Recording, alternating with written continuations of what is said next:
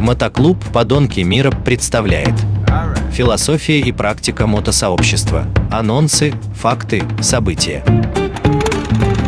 Всем привет, с вами Терех, мотоклуб «Подонки», Москва, и с нами Дмитрий, правда, из города не Москва, а Кушева. Привет, Дмитрий. Приветствую всех. А, он у нас э, как бы один в своем городе, но зато у него там статус очень большой, правильно? Как это называется сейчас? Да, статус ну, православного священника, да. Тяжелая неказиста жизнь папа мотоциклист. Ну, давай начнем как бы с простых вопросов. Ты как попал в мототему-то? Ну, во-первых, мототема была с самого детства. Вот, это, естественно, как почти у всех парней. Ну, а когда я стал уже священником в 90-м году, естественно, мототема немножко подзаглохла. Восстанавливание храмов, прочее остальное сел на автотехнику. Ну и в семье произошла трагедия, к сожалению. В 93 году мой родной брат, единственный, погиб на мотоцикле, и я эту тему задвинул, просто чтобы маму лишний раз не нервировать. Ну а к 2007 году как говорят, почему священники говорят толстые? Потому что они, бедные, денег на фитнес не хватает. Ну, вот супруга говорит, что давай-ка ты как-то займись там собой немножко. Фитнес. А у нас где в колхозе фитнес? Вот. Ну, вспомни спорт свой, чем занимался. Ну, там, на мотоцикле ездил. Ну, давай, давай, начинай ездить. Вот. И так как-то в 40 лет, то, что говорят, а, некий рубеж мужского, там, мужской кризис или как это, кризис мужского возраста.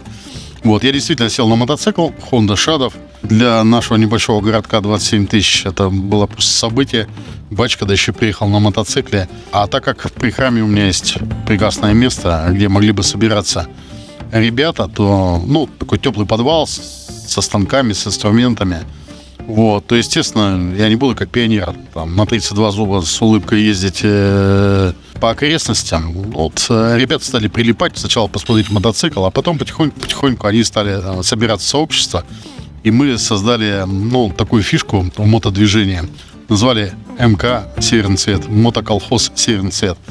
Даже некие старшие товарищи там пытались там предъявлять, типа вы глумитесь над, над мотодвижением. Ну, такие серьезные парни. Мы говорим, так вообще-то оно изначало движение свободных людей и таких веселых. У нас, конечно, не было тогда подонком.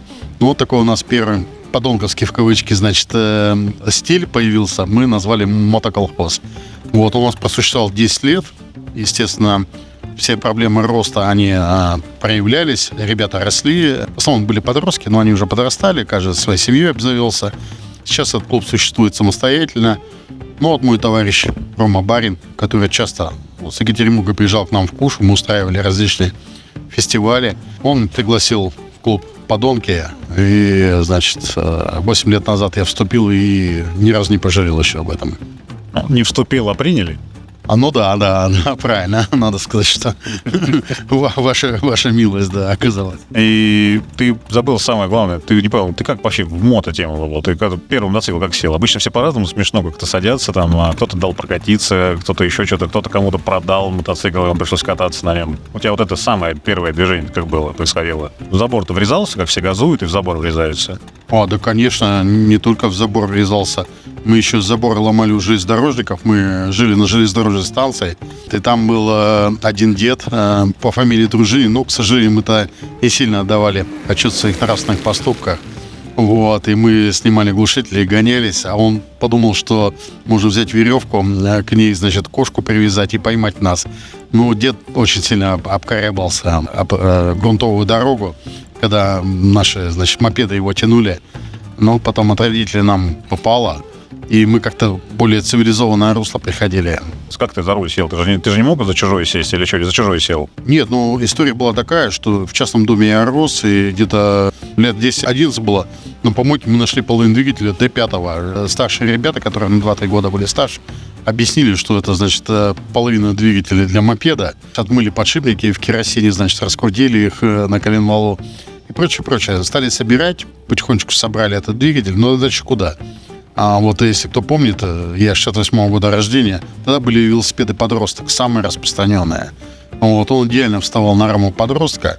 Значит, э, к спицам мы прикручивали на такие болты с шайбами звезды и протягивали цепь с другой стороны. Ну, конечно, он сколько-то ездил, но эти спицы рвались, ломались. И... А ну, а потом уже Рига 11 появился мопед, э, дальше Рига 16, вот Карпаты у меня последний был перед армией. Ну, а потом уже после армии мотоциклы и все остальное.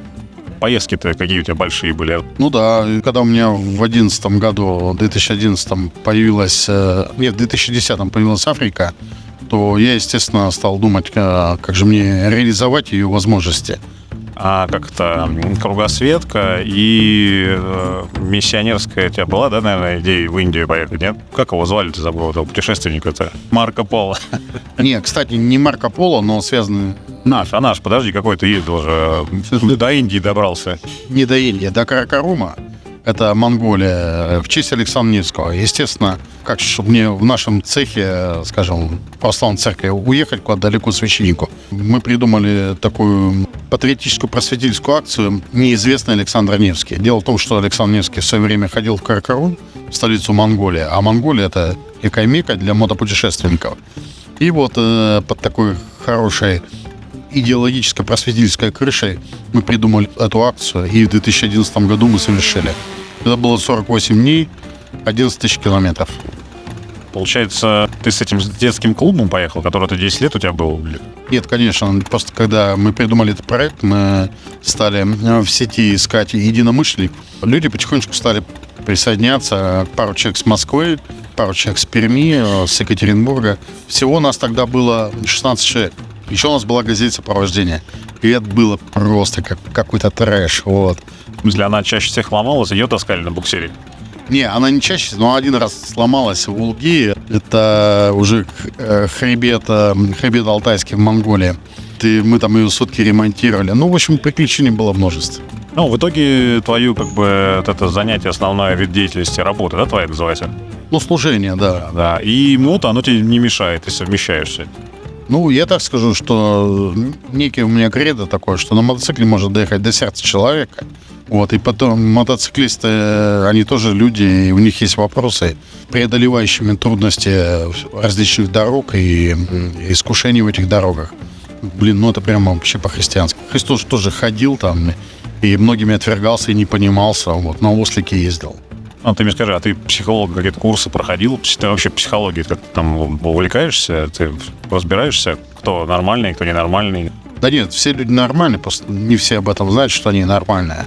Вот. Но дело в том, что я уже 33 года служу священником, и приходится, ну не приходится, а, наверное, опыт общения с многими людьми, тем более, когда человек исповедуется, это некая вообще особая, особая атмосфера, особое действие. Вот. э, Я думаю, что это будет поглубже и покруче, чем у психологов. Поэтому там сам людей учишь и сам многому учишься у людей.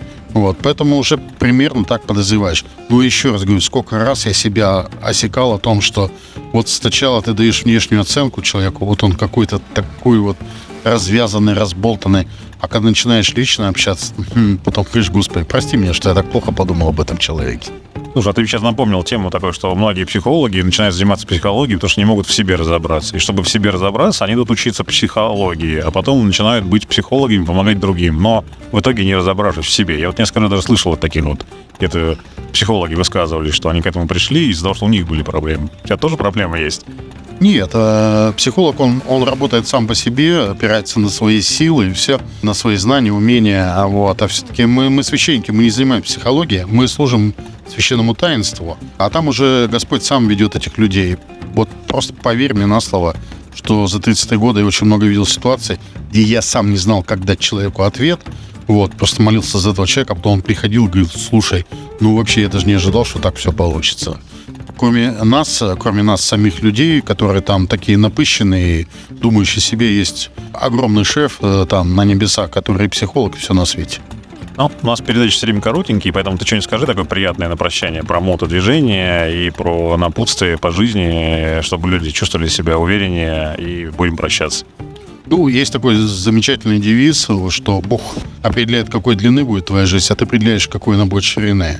И поэтому я пожелал бы всем, чтобы ваш путь жизненный не только ст- стремились удлинить, но еще наполнили его каким-то духовным богатством, душевным богатством, такими как друзья, общение, вот, и в конце концов личные поступки, за которые не было бы больно и стыдно. Я еще добавлю, ты в итоге рекомендуешь, да, кататься? Я всех спрашиваю стандартный вопрос. Кто-то рекомендует, кто-то нет. Ты вот рекомендуешь на мотоцикле кататься? Я рекомендую, но это очень дело личное, да я бы даже сказал, в какой-то степени интимное. Нельзя просто так себе прийти в среду и заставить себя ездить.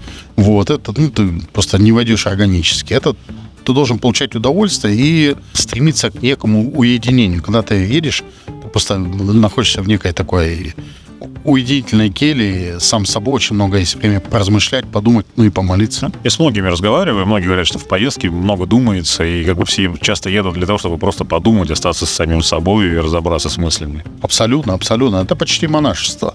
Только оно связано с некими искушениями и рисками на дороге. Ну а что, если ну, человек поехал из, там, в Древнем Риме из города в город, напали разбойники, он, не меньше у него было препятствий в жизни, чем сейчас. Ладно, на этом позитивной ноте катаемся, думаем, э, развиваемся, прощаемся со всеми. С вами был Терих, Мотоподонки, Дмитрий наш. Северный цвет. Да, да, всем пока. Храни Бог. Мотоклуб «Подонки мира». Философия и практика мотосообщества. Анонсы, факты, события.